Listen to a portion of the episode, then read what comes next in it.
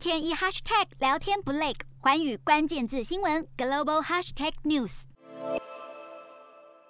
美国白宫在十二月初正式宣布采取外交抵制，将不会派政府及外交代表出席明年在北京举办的冬季奥运会。接着陆续有国家跟进，与美国站在同一阵线。不过日前却传出美国官员申请北京冬奥的签证，中国外交部借机批评外交抵制是美国自导自演的闹剧。问题是真的如中国所言，美国的外交抵制是言行不一吗？亦或是中国扭曲解读？刻意渲染要削弱欧美国家抵制的正当性。从过去为数不多的奥运抵制案例来看，大致上有三种不同程度的抵制做法。最为积极的是全面抵制，不仅不派官方代表出席，国家选手也放弃出赛。一九八零年的莫斯科奥运便是一例。相对的，最为消极的做法是仅派低阶官员出席，同时仍维持国家选手参赛。这在奥运会中偶会出现，多是因为国家关系使然。这次欧美国家所采取的外交抵制，程度上是介于积极与消极之间，不派官方代表出席，但仍保留运动员参赛的决定。这样的做法主要的考量是，一方面要达到政治目的，另一方面又要让体育不受到政治的干扰。维持运动员参赛的权利，所以抵制是指高阶官员或国家元首不会出席开闭幕等正式公开的场合。然而，中国操作的手法似乎要混淆视听，扭曲外交抵制的定义。其主要的用意有二：首先，将美国的外交抵制无限上纲成全面抵制，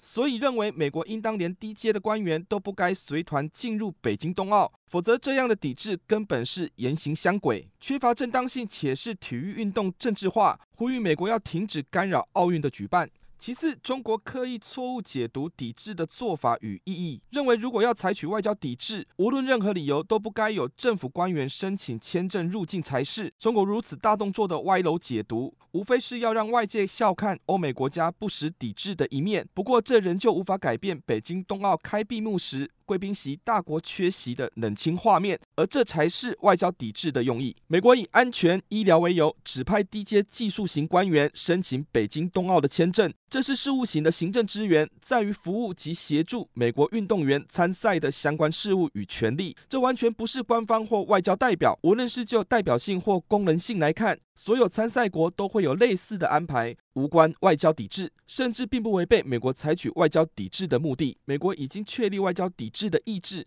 对中国来说，既然无法改变美国的决定，那必须尽可能防止所衍生出的骨牌效应，抹黑美国官员申请签证，来让其他国家质疑美国外交抵制的做法，同时混淆抵制的定义，对内宣传美国干扰北京冬奥的坏形象，意图渲染国内反美情绪，来反制欧美国家的抵制作为，甚至是掩盖国际社会对中国人权黑记录的指控。只是中国歪楼解读，恐怕会适得其反，会不会让各国更放心抵制？后续情势发展有待观察。日韩焦点全面掌握，东亚局势全球关注。我是主播刘以晴，全新节目《环宇看东亚》，锁定每周四晚间九点，环宇新闻 MOD 五零一中加八五开破二二二，以及晚间十点，环宇新闻 YouTube 频道播出。